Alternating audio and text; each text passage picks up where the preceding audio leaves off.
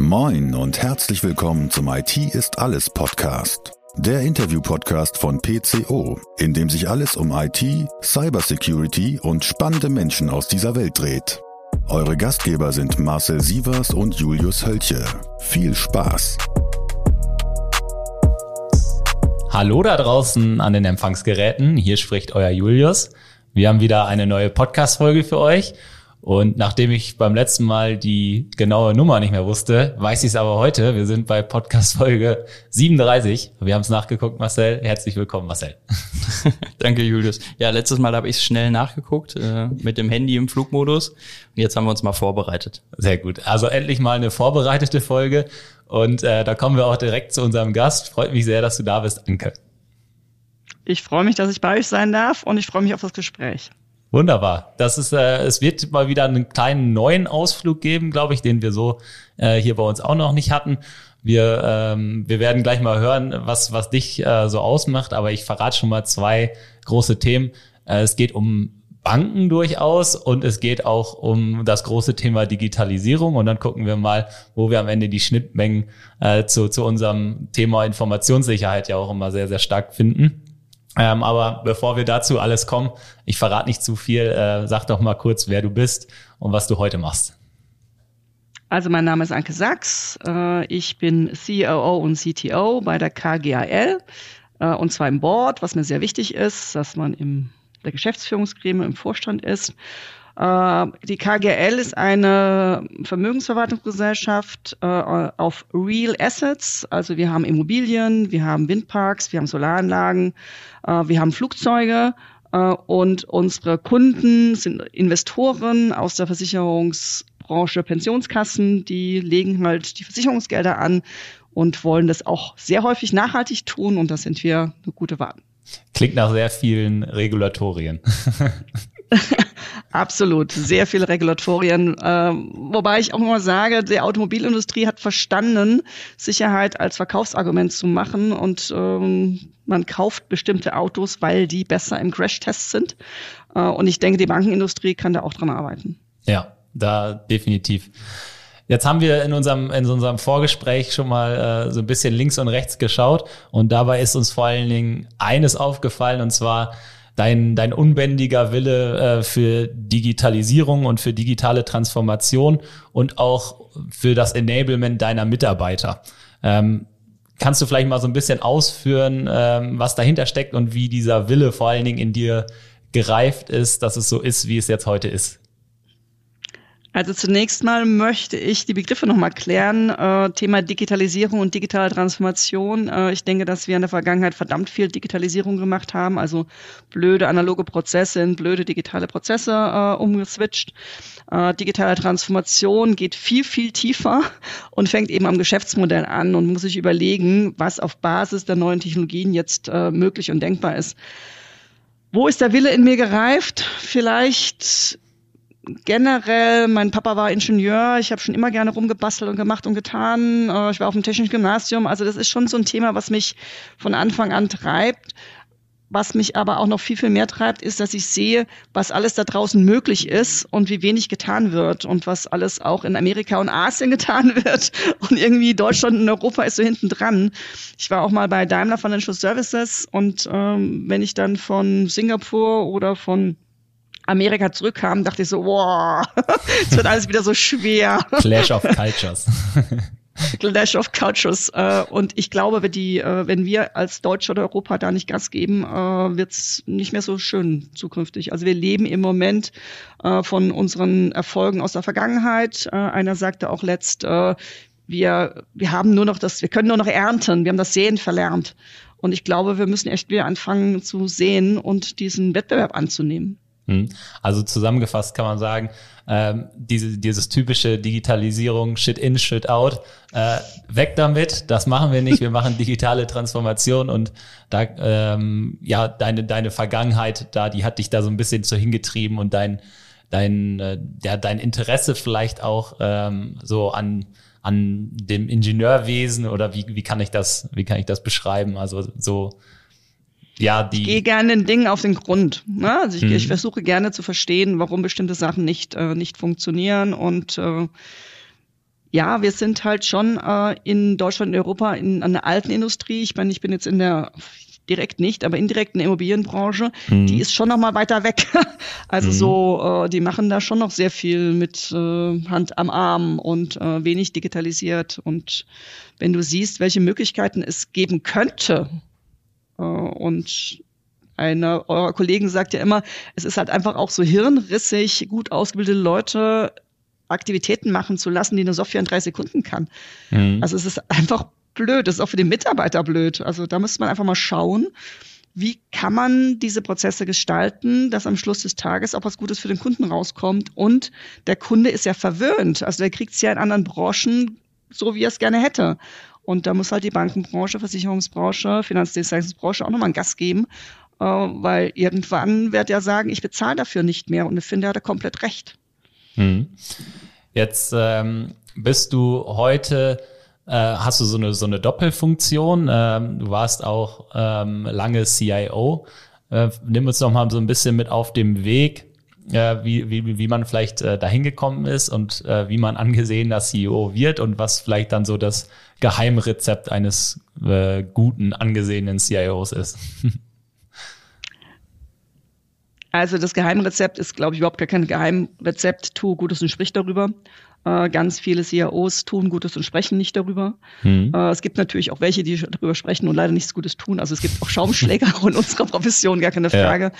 Ja. Äh, aber tu Gutes und sprich darüber ist vielleicht äh, so das Thema, was man leben muss. Deshalb mache ich auch die Podcasts. Es ist natürlich Arbeit, das muss ich vorbereiten, aber es ist halt schon eine Chance, zu erklären, was wir eigentlich hier so den ganzen Tag treiben.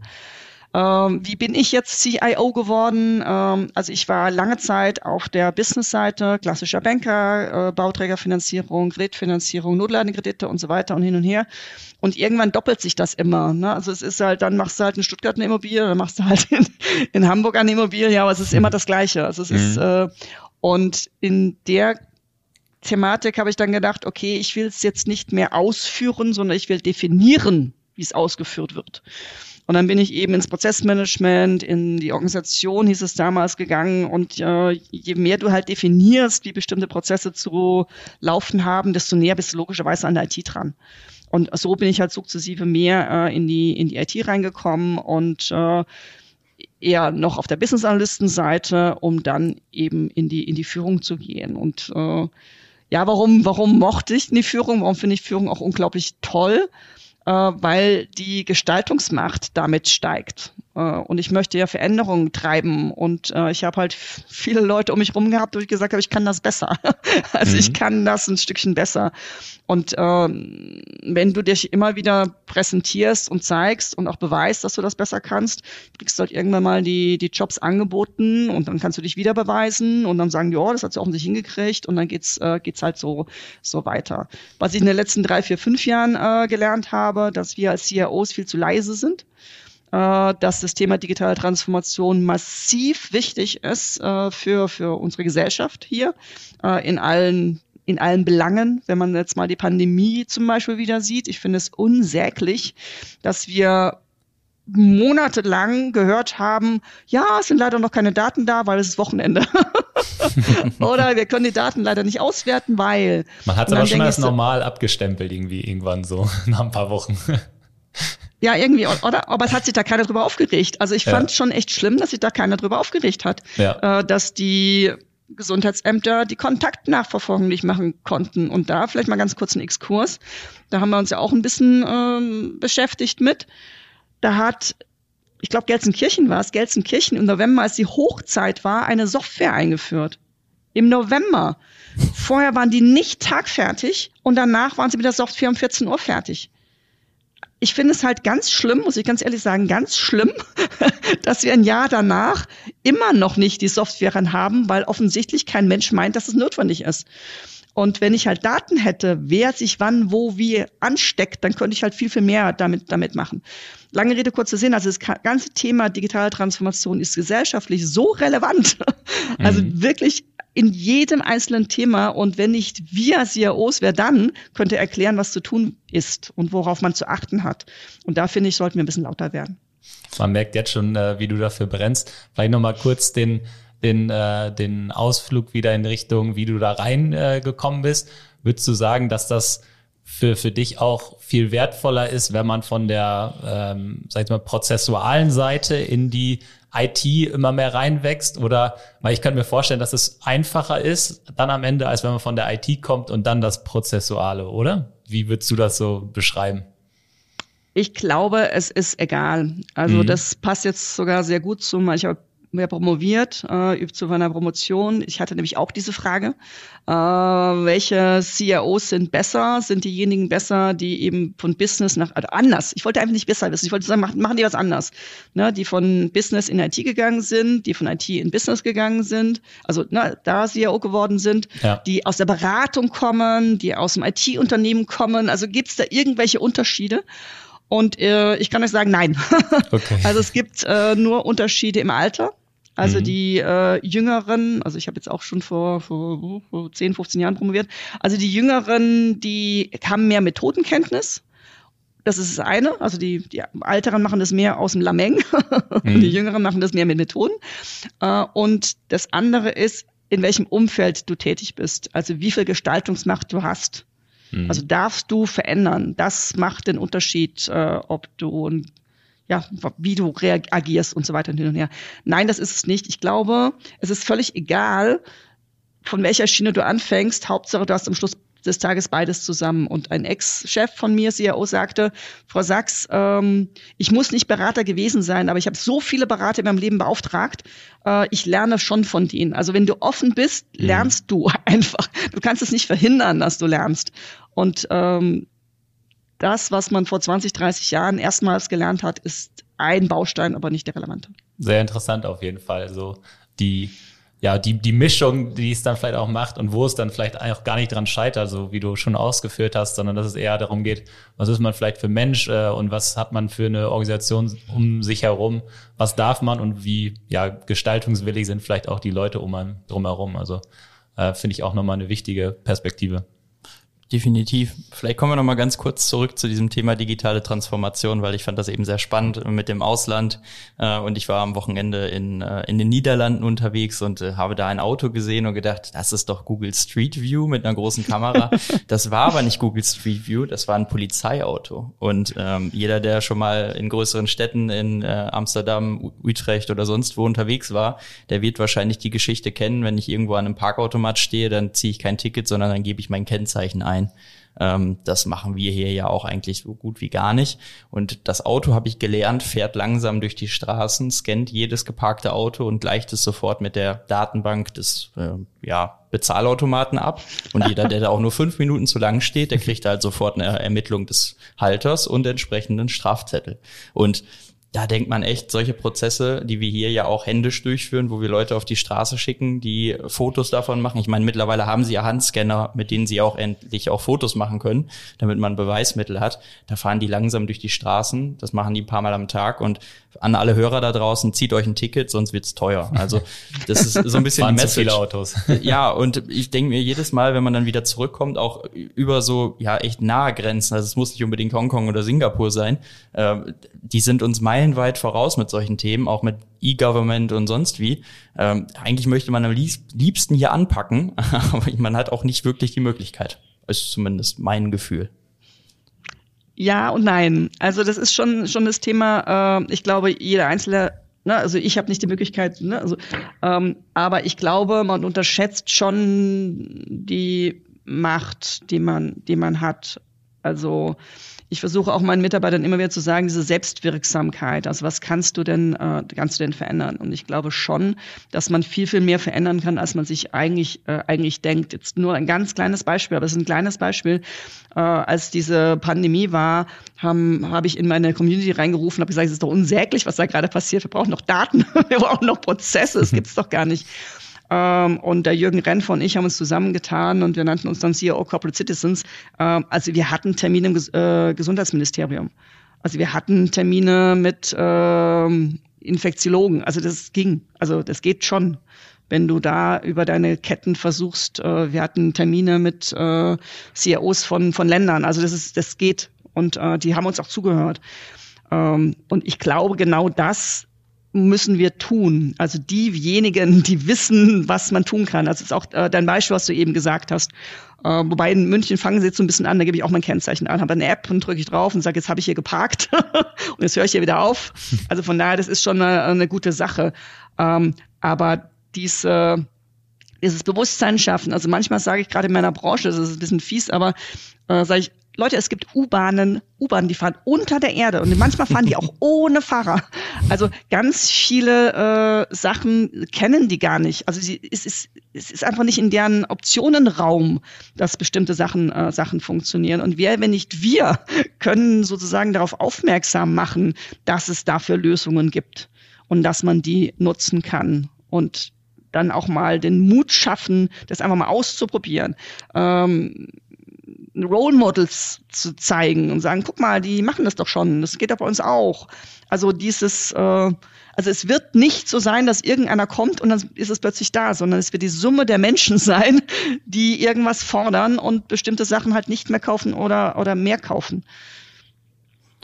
Sehr interessant auf jeden Fall und ähm, diese Bewegung, die du so angesprochen hast, ähm, da kommt mir gleich auch wieder ein Beispiel. Wir sind ja nächstes Wochenende auf der Osnaheck hier ne, in Osnabrück. Eine kleine, kleine Veranstaltung, habe ich auch bei LinkedIn mal äh, kurz was zu abgegeben. Äh, hatte gespaßt, dass wir eigentlich gar nicht teilnehmen. Wir sind nur Speaker und wollen da den Leuten die Bühne geben, die bessere Ideen haben. Aber ich meine, vielleicht melden wir uns nächstes Jahr einfach mal an und bringen das mal mit rein und dann äh, kann jeder Falschparker in Osnabrück sich schon mal echt warme Sachen anziehen, äh, weil dann äh, fahren wir hier nämlich demnächst auch mit Polizeiautos mit Google Street View Ausrüstung durch die Gegend äh, und sind vielleicht hier einfach Vorreiter, äh, heißt ja immer so schön Smart Up Your City äh, und bringen das einfach mal mit rein. Aber äh, wir schweifen ab äh, und daher würde ich vielleicht mal so ein bisschen zurückkommen auf deine ehemalige Position als CIO Commercial, Commercial Banking bei der Commerzbank. Hast du ja auch so ein bisschen tiefer in, in Banken direkt reinschauen können. Ähm, jetzt ist mir mal vor ein paar Jahren passiert, das ist jetzt keine richtige Bank gewesen, so ein Krypto-Ding, äh, die waren ja alle relativ neu, unreguliert und sonst wie. Die werden ja schon mal häufiger Angriff von Hackern. Damit liest man ja, Wallets wurden geklaut, Millionen von US-Dollar weg. Da waren bei mir auch ein paar Euro weg, war jetzt zu verkraften.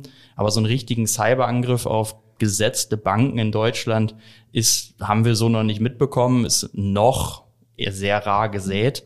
Was glaubst du, ist denn speziell im Vergleich zu anderen kritischen Infrastrukturen der Punkt, warum wir hier nicht den Worst Case haben, dass die Sparkassen, die Commerzbank oder wie sie alle heißen, äh, ja, betiteln, sorry, aber euer Konto ist leer und das Geld ist weg? Ähm, ich glaube, dass die Banken es verstanden haben und insbesondere auch die BaFin es verstanden hat. Also äh, ist ja nicht so, dass es keine Eingriffe gibt. Es gibt ja, also es gibt ja, also es gibt ja täglich Tausende, Tausende Angriffe. Also die, die gucken äh, ständig rein. Es ist auch, äh, ich meine, wir sind jetzt nicht so wichtig. Wir äh, äh, High Impact, Low Frequency. Also bei uns passiert nicht so viel. Und äh, es ist auch so, dass äh, wenn eine Bank zwei Tage vom Netz ist, zwei Tage vom Netz ist, ist die Bank pleite. Ähm, und die, die BaFin, also wir hatten ja auch diese sogenannten 44er-Prüfungen, das ist eine Sonderprüfung auf die IT. Äh, die haben gesagt, also, oh, wir nehmen das Risiko. Und dann haben gesagt, ihr dürft aber nicht das Risiko nehmen, weil wenn eine Commerzbank pleite geht, dann gibt es halt eine Eruption äh, über, ganz, äh, über ganz Europa. Ähm, also da würde ich tatsächlich sagen, das Bewusstsein, also wirklich, und zwar auf Vorstandsebene, das Bewusstsein, wenn dieses, äh, wenn die IT zwei Tage steht, dass die Bank pleite ist. Also ein größeres Risiko gibt's ja gar nicht. Also du kannst eine Finanzierung machen und 300 Millionen verlieren. Das verlierst halt 300 Millionen. Aber wenn du äh, nicht in der Lage bist, einen Cyberangriff abzuwehren, dann ist es einfach äh, existenzgefährdend. Und das ist den Banken schon, schon lange klar. Das heißt, es gibt viel äh, Monitoring, es gibt viel, äh, ja, auch äh, der Auditor, eben die BaFin. Also ich habe zwei von diesen 44er Prüfungen mitgemacht, einmal eben bei der Commerzbank und einmal dann bei der DWP Bank danach. Äh, und du siehst, dass die viel, viel, viel, viel besser werden. Also im ersten Mal, also wir reden als CIOs in Banken ja auch miteinander. Das erste Mal war es echt so ein bisschen, äh, dass sie das gefunden haben, was du wusstest. also dachte so, ja, okay, klar, weiß ich, muss ich dran arbeiten. Äh, und beim, beim zweiten Mal hatten wir echt ein cooles Team. Es hat richtig Spaß gemacht. Es ist zwar unglaublich anstrengend. Äh, die kommen da mit ähm, acht Leuten, äh, sechs Wochen. Die wollen alle Zugriff auf alles haben. Also es, es gibt alle Zugriffe auf alles haben. Äh, du kannst nichts verstecken. und äh, du musst deren Anfragen innerhalb von 24 Stunden be beantworten. Und warum wollen die das? Innerhalb von 24 Stunden, weil dann hast du die Antwort. Also du kannst innerhalb von 24 Stunden keine Antwort suchen. du hast sie im Schrank. Ja. Und wenn du innerhalb von 24 Stunden keine Antwort findest, sagen die, wahrscheinlich hast du das nicht vorbereitet. Und wir hatten wirklich schöne äh, intellektuelle Diskurse, ob das jetzt nötig ist oder ob das nicht nötig ist. Also es war es hat richtig, also es war unglaublich anstrengend, aber richtig Spaß gemacht. Das heißt, was was ist in Banken? Du hast äh, sowohl beim Prüfer als auch äh, bei den äh, bei den Banken ein hohes Bewusstsein über das äh, massive Risiko und dementsprechend gute Leute und auch Geld, Ressourcen, um das sicherzustellen. Das heißt, du würdest sagen, wir sind da erstmal weiterhin sicher aufgestellt. Natürlich gibt es keine hundertprozentige Sicherheit, es kann immer was passieren, aber ich sage mal im Gegensatz zu den Bezahlterminals, die die vergangenen Wochen äh, mal nicht immer so reibungslos funktioniert haben, wo die Banken ja auch dann nichts für konnten in dem Umfeld, sind wir da eigentlich in einer Industrie, in einer Branche unterwegs, die quasi höchste Maßstäbe an sich selber setzt. Ja, so, jetzt gehen wir gerade noch ein bisschen kurz in eine andere Branche. Also so wie ich davon ausgehen kann, dass wenn ich ein Auto gehe und Gas gebe, dass das Gas kommt und wenn ich bremse, dass die Bremse kommt und wenn ich lenke, lenkt's. Ähm, also ja, das, das, äh, das sehe ich so. Äh, trotzdem, wie du völlig zu Recht gesagt hast, hundertprozentige Sicherheit gibt's nicht. Also es gibt keine hundertprozentige Sicherheit und äh, irgendwann gehe ich dann doch auf die Bremse und es funktioniert nicht. Die Wahrscheinlichkeit ist relativ gering. Das glaube ich tatsächlich, genauso wie es relativ gering ist, dass mein Auto plötzlich auf der Autobahn nicht mehr bremst. Ähm, aber es ist nicht ausgeschlossen. Und beide Seiten rüsten auf. Also es ist jetzt, es ist ständig ein Kampf. es ist ständig ein Kampf. Aber ich fand auch, äh, also Amazon ist da, glaube ich, noch besser. Äh, diese Hackertruppe, die da äh, jeden Tag versucht, äh, diese Website zu hacken. Und äh, also ich glaube, so weit sind die Banken noch nicht, aber sie sind da schon in einem hohen Verständnis, auch auf der Vorstandsebene. Ich glaube, was du gerade gesagt hast, dieser ständige Kampf ist genau das Wichtige, was die Banken ja dann auch richtig erkannt haben. Also wirklich die immer wieder äh, zu auditieren und sich zu verbessern und immer wieder der Bedrohungslage dann entsprechend anzueignen. Und das ist ja, glaube ich, die, die Stärke, die es dann auch macht, dass man nicht irgendwann mal wirklich an den Punkt kommt, wo man dann äh, vielleicht nicht so gut aufgestellt sein sollte, wie man könnte oder vielleicht auch wie man sollte. Und äh, das gibt einem ja doch dann sehr, sehr viel Sicherheit, so wie du sagtest, gerade auch wenn die BaFin da auch, so wie du deine Ausführungen äh, gesagt hast, sehr, sehr hinterher ist, dass es funktioniert. Und zwar, das muss ich echt mal nochmal wirklich äh, große Gratulation an die Jungs. Die haben den Anspruch, das System sicher zu machen. Mhm. Die haben nicht den Anspruch, Regulatorien abzuhaken. Mhm. Und das, äh, deshalb macht es Spaß mit denen. das kann ich mir vorstellen. Auch wenn es anstrengend ist, so wie du gesagt hast, kann ich mir auch vorstellen.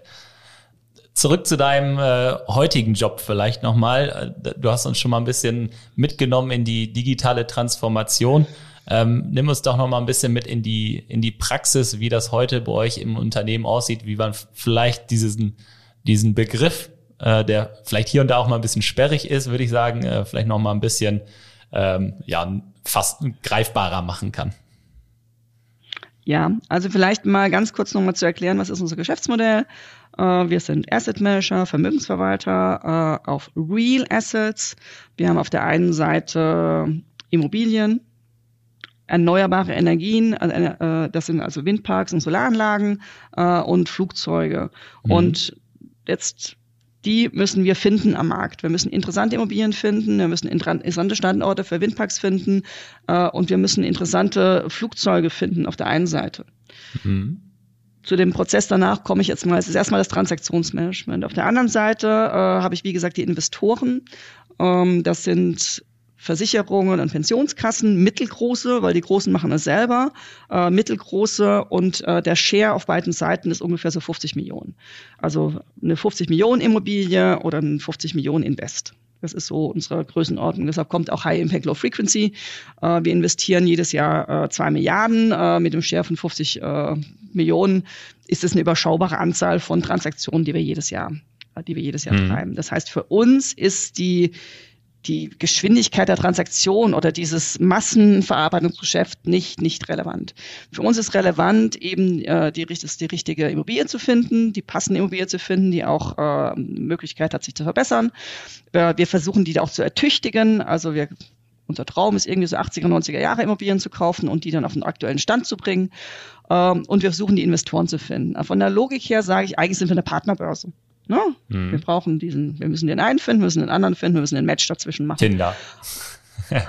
Tinder, Tinder, genau. Ja. Wir sind Tinder. Tinder für Immobilien. Uh, Genau. Und in diese Richtung denken wir noch gar nicht alle. Ne? Also in diese Richtung denken wir komplett gar nicht. Ähm, sondern wir haben halt die Assetklassen und wir haben die Investoren und die arbeiten halt zusammen und dann gibt's halt eben den Match und reden die miteinander. Die haben auch ihre Karteikarten und gucken, rufen, wen sie da anrufen sollen und so weiter und hier. Und das halt äh, zu, zu automatisieren, ne? einen ordentlichen Scan über welche Daten auch immer.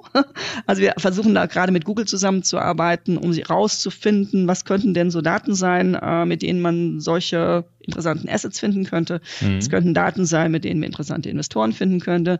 Welche Daten sind frei verfügbar? Äh, welche Daten muss ich zukaufen? Und wie kriege ich dann einen entscheidenden Match hin? Das ist sozusagen die eine, die eine Geschichte.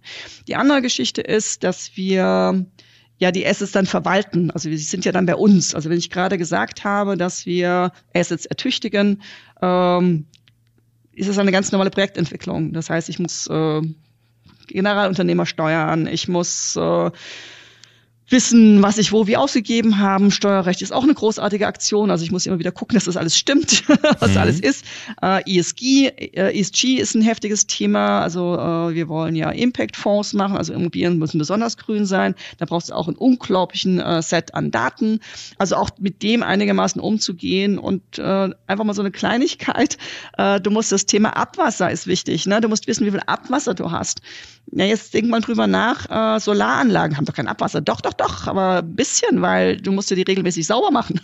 mhm. Und die Frage ist, äh, wie viel Abwasser hast du denn dann? Kannst du das äh, hochrechnen? Also wir wollen 100% kein Greenwashing machen, aber es ist echt verdammt schwer, es richtig zu machen. Also wie viel Wasser brauche ich denn jetzt, um Solarpanel zu, äh, zu machen? Und auch diese Prozesse immer äh, zu unterstützen, dafür zu sorgen, dass äh, der Investor seine Erlöse bekommt, dass äh, wir die Kosten und Erlöse sauber buchen und so weiter, und dass wir einen ordentlichen Zins kriegen. Das ist äh, das zweite Thema, was wir hier, hier unterstützen. Aber das Spaßthema ist natürlich schon mehr diese Partnerbörse. Hm.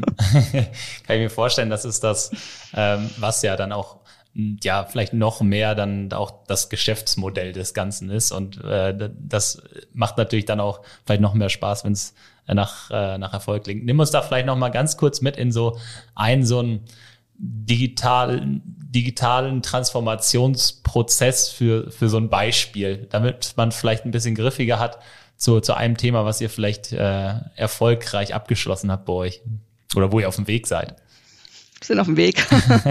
wir sind auf dem Weg.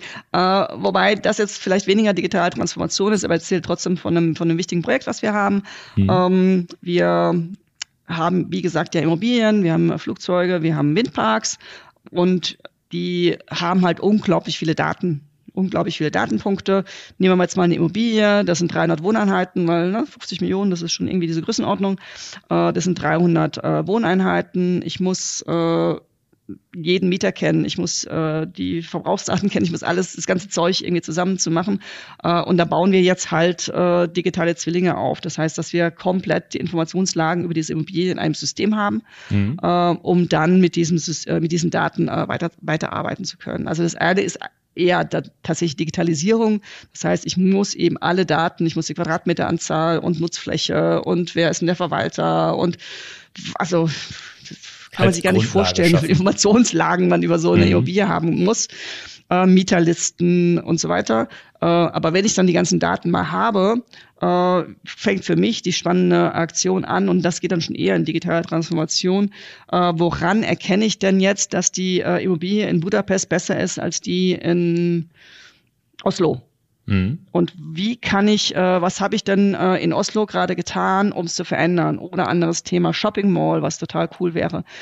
Ähm, Also so wie man in den Regenradar hat, wo man so gucken kann, wie sich der Regen entwickelt über meine Region, könnte ich ja so ein Besucherradar haben, ne? dass ich einfach so gucke, also wann kommen denn bestimmte Leute in die Shopping Mall und äh, wann machen die welche Umsätze in der Shopping Mall und äh, wie hat sich das geändert, weil ich gerade einen Kaffee eröffnet habe oder den Clown durchgeschickt habe. Mhm. Also das sind so Sachen, die dann eher in die transformatorische Geschichte gehen und dann äh, die Information eben nicht nur für uns zu haben, dass wir das gestalten können, sondern natürlich auch über unsere Investoren. Ich glaube schon, dass es für die total schön ist, äh, wenn die dann, äh, also so eine ja, große eine Versicherung, ne? wenn die in ihrer App der Geschäftsführer sieht, oh, guck mal hier, mein Windpark bewegt sich wie folgt und dann habe ich jetzt gerade folgende Energie oder boah, in der Shopping Mall hat es jetzt gerade geregnet, das sieht jetzt wie folgt aus, guck mal und die machen das genauso in Abhängigkeit von, äh, ja, und diese, also diese Daten dann, aus diesen Daten dann datengetriebene Entscheidungen zu machen, die dafür sorgen, dass es äh, den Beteiligten besser geht. Äh, das geht für mich in die digitale Transformation rein. Und was wir auch machen, äh, ist, dass wir versuchen, Standards über die Branche zu definieren. Es ist also es gibt halt in der Immobilienbranche keine DIN, also so. Mhm. ist, ähm, und wir sind jetzt mit fünf großen äh, Mitbewerbern zusammen, also DK, äh, Patricia, Union und so weiter, zu definieren, wie eine Mieterliste aussieht. Das hört sich ja so total banal aus, aber eine Mieterliste sind jetzt irgendwie nicht 30 Felder, sondern 130 Felder. Äh, und der sogenannte Property Manager, also der uns diese Daten liefert, die wir dann wieder verarbeiten können, würde sich auch wahnsinnig freuen, dass ob die Immobilie von uns äh, ja, das Invest kommt oder von, dem, von der Patricia, dass er immer die gleichen Daten liefern muss und nicht einmal für den einen so und einmal für den anders. Und das tun wir gerade. Ne? Wir versuchen ganz, ganz vielen Ecken äh, so Standards zu definieren und zu sagen, Leute, das ist jetzt, ne, egal, mach es bitte mal so. Äh, wir ITler untereinander sind uns da sehr einig. Wir müssen immer mal wieder die Asset Manager davon überzeugen, dass es eine coole Sache ist, weil es halt auch dann wieder für die Softwareindustrie deutlich einfacher wird. Ne? Es wird für alle Beteiligten deutlich einfacher, wenn wir Standards haben also ein DIN A4-Blatt. Und nicht einer sagt, wow, bei mir ist es zwei Zentimeter größer. Finde ich, finde ich sehr spannend auch die, äh, die, die Standards, die ihr da aufbaut, auch äh, in dem, in dem, äh, sag jetzt mal, in dem, in dem Markt als solches. Was ich auch sehr spannend fand, ist, wo du gesagt hast, so das erste Beispiel, manchmal brauchst du vielleicht, oder hast du nicht gesagt, aber vielleicht gemeint damit, also manchmal brauchst es auch so Digitalisierung, um am Ende dann überhaupt digitale Transformation ja. ähm, starten zu können. Und da ähm, ja, gibt sich so ein bisschen die, die nächste Frage, die ich äh, im Kopf hatte, nämlich, was benötigt man denn überhaupt alles für digitale Transformation? Ein offenes Mindset. Also das ist für mich das, äh, das A und O, ein offenes Mindset. Ähm, ich bin, nee, also mich, mich treibt das Thema digitale Transformation und mich treibt eben auch das Thema Leadership. Ähm, und ich glaube, wir haben in vielen Ecken noch diesen Hero hierarchischen Führungsstil. Das heißt, äh, ich sag, wo es lang geht und die Rest, der Rest folgt. Das funktioniert in der VUCA-Welt nicht. Das funktioniert mhm. einfach in der VUCA-Welt nicht. Also ne, mein Kopf ist bestimmt, hat eine bestimmte Größe, er ist schnell, er ist toll, er ist wunderbar. Ich bin ja auch begeistert von meinem Kopf, aber äh, er ist begrenzt. Ne? Da geht halt nicht alles rein. Also ich, es gibt blinde Flecken, die ich habe und so weiter. Und diese diese Neugierde, diese Offenheit, die von anderen Branchen lernen, dieses äh, Fehler akzeptieren, das ist für mich das, äh, das A und O. Einfach halt mal ausprobieren, äh, MVP zu machen und äh, zu akzeptieren, dass man mal in eine Sackgasse läuft und sagt, oh, das war jetzt eine Sackgasse, gehe ich halt wieder zurück. Also das halte ich tatsächlich für die das Wichtigste. Und äh, gibt es auch immer dieses Am-System und Im-System. Viele Leute arbeiten im System, das heißt, die akzeptieren bestehende Rahmenbedingungen. Äh, für das Thema digitale Transformation musst du verdammt nochmal am System arbeiten. Äh, ich liebe die Walt Disney Strategie zum Beispiel. Ähm, kann man googeln, also der Walt Disney, der diese wunderbaren äh, Zeichentrickfilme damals gemacht hat, hat gesagt, ich wenn ich einen neuen Zeichentrickfilm mache, gehe ich in einen Raum oder in einen Garten und dann habe ich eine Musik und dann habe ich eine Klamotte an und dann bin ich der Träumer. Also ich denke einfach völlig frei. Also ich brauche jetzt fünf Orchester mit 300 Leuten gleichzeitig spielend, damit das alles, das einen wunderbaren Sound gibt, den ich dazu brauche. Äh, und dann malt er sich das in, in wunderbarsten Farben aus. Ein, zwei Wochen später ähm, geht er in den nächsten Raum, ein bisschen anders angezogen, ein bisschen anders ähm, Musik, Setting und sagt, okay, und wenn ich das jetzt machen wollen würde, was müsste ich tun? Also ich müsste den anrufen, ich müsste den anrufen und so weiter. Also er geht immer noch in dieses, wie geht denn das? Und erst im dritten Raum sagt er, boah, ich habe aber die 500 Millionen nicht. Was könnte ich dann tun? Äh, und wir, auf jeden Fall mal Deutschen, wir sind in Sekunden im dritten Raum. Nee, das geht nicht, Anke. Und dann denke ich so, doch. Also am Anfang den Optionenraum aufmachen, äh, von anderen Branchen lernen, gucken, was geht, gucken, was andere schon hinbekommen haben. Und äh, Elon Musk ist für mich auch so ein total cooles Beispiel.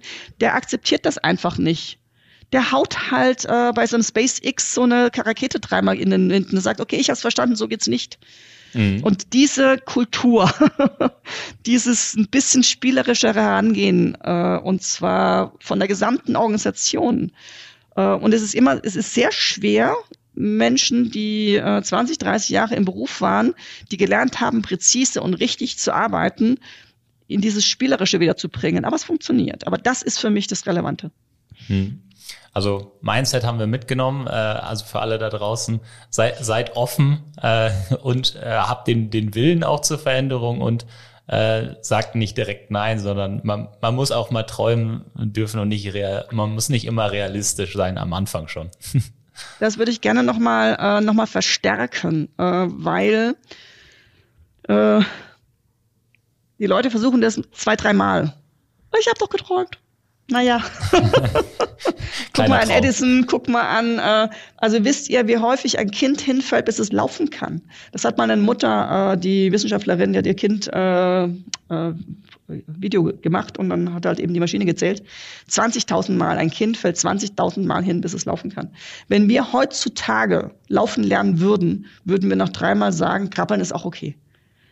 Also diese, diese, diese Energie immer wieder, okay, so geht's nicht. Äh, und nicht äh, mit dem ersten Nein zu sagen, äh, okay, dann Nein gesagt. Sondern sagen, okay, was muss ich denn jetzt ändern, dass er vielleicht Ja sagt, dass ich es vielleicht mhm. hinkriege. Und immer wieder da an, angehen und äh, sich Gedanken drüber machen, äh, wo denn eine Chance wäre für das Unternehmen und da freundlich nachhaltig zu sein. Ich sage, ich bin immer eine lästige Fliege. Ne? Also ich bin dann so lange nervend, bis ich dann das kriege, was ich haben möchte. Sehr gut, dann vielleicht äh, dazu, wo wir gerade sehr viel über jetzt mal dieses Mindset und vielleicht auch die, die Möglichkeiten, wie man sich aufstellen muss äh, dafür. Du hattest eben auch schon mal so das Thema Strukturen angesprochen. Wie unterscheidet sich vielleicht eine Struktur, die man für digitale Transformation braucht, auch von einer Struktur, die man braucht, um erfolgreich Informationssicherheit in einem Unternehmen zu etablieren, sage ich jetzt mal. Ja, also ich glaube, du brauchst einmal äh, die Anführungszeichen Aufbrecher, also ne, die, die versuchen, Dinge zu verändern. Mhm. Ähm, und einen alten Prozess, am Schluss des Tages sind es immer noch Prozesse, ne, einen alten Prozess in einen neuen Prozess macht. Ähm, wenn du dann diesen neuen Prozess äh, definiert hast, äh, ist es schon sehr hilfreich, wenn man den lebt. Ne, mhm. Also deshalb äh, würde ich sagen, in der äh, Information Security, wenn man dann mal sagt, das ist das, wie wir uns schützen wollen, dann möchte ich bitte verdammt nochmal auch haben, äh, dass der Mensch das auch tut und auch monitort und auch darauf reagiert und was immer. Also das sind für mich tatsächlich äh, auch von den äh, von den Menschentypen äh, verschiedene äh, verschiedene Qualitäten, so wie ich ein äh, ja ähm, also ich bin äh, ich wiege 60 Kilo, bin 1,70, also aus mir kriegst du keinen Schwergewichtsboxer. Das kannst du versuchen, aber das wird nicht funktionieren. Äh, genauso wenig kriege ich aus Dirk Nowitzki eine, äh, eine Ballerina raus.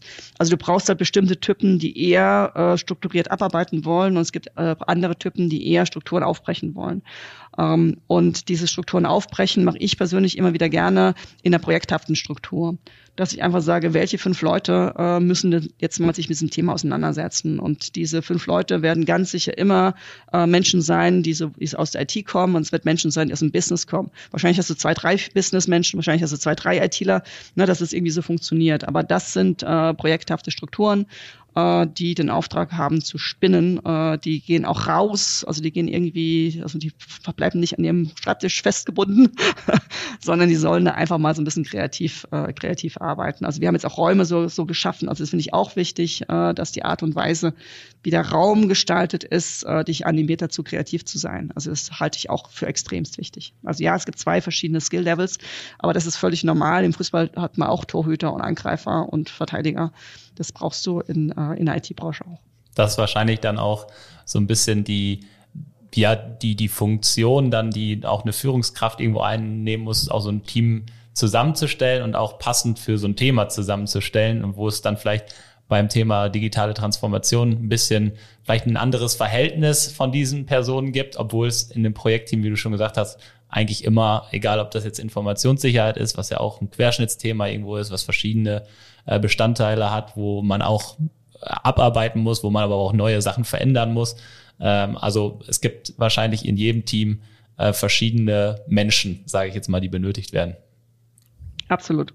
Halte ich für extrem wichtig. Ähm, Thema äh, Diversity. Ich hatte mal einen, auch von vor 20 Jahren, das hat mich war sehr geprägt, äh, eine, auf einer Konferenz einen Ford Manager. Und er sagte, stellen Sie sich mal äh, fünf junge Ingenieure vor, männlich, zwischen 23 und 28. Die designen ein Auto. Und jetzt überlegen Sie mal, wer dieses Auto kaufen wird. Ich habe sogar das schon genau Das ist für mich so selbsterklärend. Ja.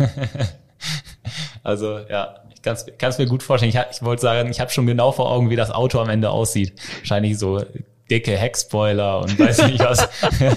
Damit ist die Zielgruppe dann auch klar. Genau, und das kann man machen, also das muss man einfach bewusst machen, das kann man machen, wenn man genau für diese Zielgruppe Autos designen äh, möchte, dann macht es total viel Sinn, dass diese Zielgruppe dann vorne auch dabei ist. Äh, wenn man aber für andere Zielgruppen was designen möchte, sollte man in das Projektteam genau diese Diversität reinbringen. Ja, das ist, äh, das ist mit Sicherheit eine wichtige Sache und auch eine Erkenntnis, die wir ähm, aus unseren Projekten auch immer äh, durchaus mitnehmen ähm, obwohl ja sich das wirklich in der Informationssicherheit leider äh, im Moment noch äh, sehr einseitig gestaltet, aber da wollen wir ja auch immer zu animieren, dass sich das äh, in naher Zukunft vielleicht auch immer ein bisschen mehr und mehr wandelt. Und ich glaube, der Wandel ist da auf jeden Fall äh, auch schon, schon leicht zu spüren.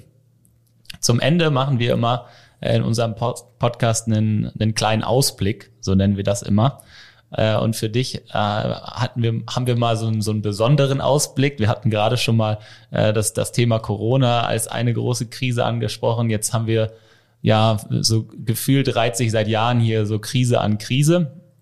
Ähm, und von dir wollen wir jetzt mal ein bisschen Hoffnung, was wir vielleicht äh, auch wenn man damit natürlich immer vorsichtig sein muss, äh, ja, gerade auch vor den Gedanken von Gewinnsteuern für äh, super äh, tolle äh, Krisengewinner und so. Aber was man vielleicht auch äh, sich so eine Krise mal zu Nutzen machen kann, was man vielleicht aus so einer Krise auch lernen kann und wie man vielleicht auch mit Digitalisierung so eine Krise in irgendeiner Form minimieren kann. Das ist so die Ausblickfrage an dich. Ja, ich glaube tatsächlich, äh, dass, dass äh, so Krisen immer wieder Chancen haben. Also wenn du siehst, dass das ist für mich tatsächlich Digitalisierung, keine digitale Transformation, aber trotzdem, äh, was in Schulen passiert ist, äh, was auch mit Homeoffice-Möglichkeiten passiert ist. Das ist ja alles jetzt mehr sehr viel Hardware gewesen, die da entsprechend funktioniert. Aber das mhm. sind ja schon viele, viele Sachen in die richtige Richtung gelaufen. Also das ist das Thema. Das andere Thema, wo ich hoffe, wo ich wirklich sehr hoffe, äh, Thema Energie- und Klimawandel, das geht auch technologisch. Also ich bin zutiefst überzeugt, dass es technologisch geht. Ähm, ich finde persönlich das Thema Elektromobilität zu verengt äh, auch wenn ich einen Elektroroller fahre. Also es ist nicht so, dass ich dagegen bin, aber äh, das Thema ist aus meiner Sicht viel zu äh, verengt. Mein Bruder forscht über autonomes Fahren ähm, und das Thema ist, wenn LKWs Windschatten fahren können, sparen die 30 Prozent Energie. Die würden 30 Prozent Energie sparen. Können wir mal anfangen, darüber zu diskutieren? Oder äh, wenn wir ein autonomes Auto haben, wir haben 30 Prozent Partnerzugverkehr, äh, wäre weg. Ähm, wir hätten plötzlich, wie die Parkplätze, also wenn man mal durch die Stadt geht, was da alles äh, an, an Autos rumsteht, äh, das könnte man auch alles machen. Ich habe inzwischen auch schon so äh, gelesen, dass Fußgängerzone mit Solaranlage, also man läuft einfach über die Solarpanels. Ähm, also da finde ich, sind wir also noch nicht so gut dabei, aber da gibt's so viele Sachen auf dem Weg, äh, was man tun könnte, Verkehrsleitplanung, also fahrt, fahrt mal durch eine Stadt, bremsen, Gas geben, bremsen, Gas geben. Also wenn man diese ganze Flotte einfach mal so durchlaufen lassen würde, ähm, also es gäbe so viele Möglichkeiten und das nehme ich, es gebe mal zurück, weil ich wollte hier Hoffnung verbreiten. Also ich mhm. habe wirklich Hoffnung, äh, dass jetzt, weil der Druck der existenzielle Druck äh, so groß wird, dass wir anfangen, da mehr, mehr, mehr reinzugehen. Und es geht über alle Branchen äh, flächendeckend, was wir da für, für Möglichkeiten haben, Gesundheitssystem oder, also es ist überhaupt keine Frage, äh, lasst die Technologen frei, gibt den Rahmenbedingungen, dass es äh, entsprechend funktioniert und dann werden wir in fünf bis zehn Jahren, äh, glaube ich, ganz, ganz viel Neues, Tolles sehen. Finde ich ein äh, super, super Schlusswort und auch nochmal gutes Statement zum, zum Ende, was äh, auf der einen Seite dich als Person sehr, sehr gut beschreibt und deinen Willen dahinter und auch gleichzeitig die Möglichkeiten und äh, ja auch der un, unser, unser, vielleicht unsere Message nach draußen, äh, ein offenes Mindset zu haben und äh, wirklich daran zu arbeiten, gemeinsam daran zu arbeiten und dass äh, jeder so ein bisschen ein Stück dafür tun kann. Also vielen Dank äh, für, für deine für deinen Besuch in unserem Podcast und für deine wirklich sehr, sehr interessanten Ausführungen. Es hat äh, sehr, sehr viel Spaß gemacht mit dir und wir haben, glaube ich, für unsere Hörer wirklich sehr, sehr gute neue Inhalte bekommen, die vielleicht den einen oder anderen ein bisschen zum Nachdenken anregen. Also vielen Dank. Ich danke euch. Mir hat es auch sehr viel Spaß gemacht. Super. Die letzten Worte hat wie immer Marcel. Ja, danke Anke und danke Julius. Ähm, war sehr faszinierend, auch mal wieder eine andere Blickrichtung. Wir haben nicht ganz so viel über Informationssicherheit gesprochen, mehr über diesen Wandel, über den Weg, über das, was uns die nächsten Jahre erwartet. Aber dennoch hat das doch immer wieder was mit Informationssicherheit zu tun, denn digitale Transformation benötigt Informationssicherheit, um es nachhaltig zu gestalten. Da sind wir uns alle einig. Äh, genauso ist aber eben unsere Welt im Wandel. Wir haben Krisen, wir wollen diese Krisen bewältigen, wir suchen Lösungen in allen Bereichen und da schwingt immer diese Informationssicherheit mit. Jetzt haben wir da natürlich schon viele Normen. Wir müssen die Normen nicht alle neu erfinden, so wie ihr das dann macht, Anke. Aber auch diese Normen sind natürlich äh, Werke, die kann man immer mal wieder überarbeiten. Da muss man sich die Frage stellen, macht man das heute noch so? Macht das noch Sinn? Da brauchen wir auch wirklich Leute, die sich damit beschäftigen, die vielleicht auch mal den Weg versuchen anders zu gehen, kreative Lösungen zu schaffen. Und ähm, ja, ich hoffe, wir haben Impulse gesetzt mit dem Ganzen. Wer sich an unserer Idee des Parkmanagements beteiligen möchte, der hätte die Möglichkeit, sich zu melden fürs nächste Jahr. Dann äh, treten wir hier in Osnabrück an zum Contest. Wir suchen also noch ähm, Coder, äh, UI-Designer und ähm, ich glaube, fünf Leute dürfen wir sein, ne? Ich glaube ja. Ja, genau. Also da kommen wir einfach im nächsten Jahr nochmal drauf zurück, um auch vielleicht das Thema ein bisschen smarter zu machen. Und ja, dann äh, schöne Grüße an alle Zuhörer da draußen und ihr dürft die Empfangsgeräte jetzt abschalten. Tschüss. Das war der IT ist alles Podcast mit Marcel Sievers und Julius Hölche. Vielen Dank fürs Zuhören. Präsentiert wird der Podcast von der PCO. Die Vermarktung übernehmen Ulf Masseling und Jana Plogmann. Der Schnitt kommt von René von der Haar und die Musik wird produziert von Markus Nögel. Bis zum nächsten Mal.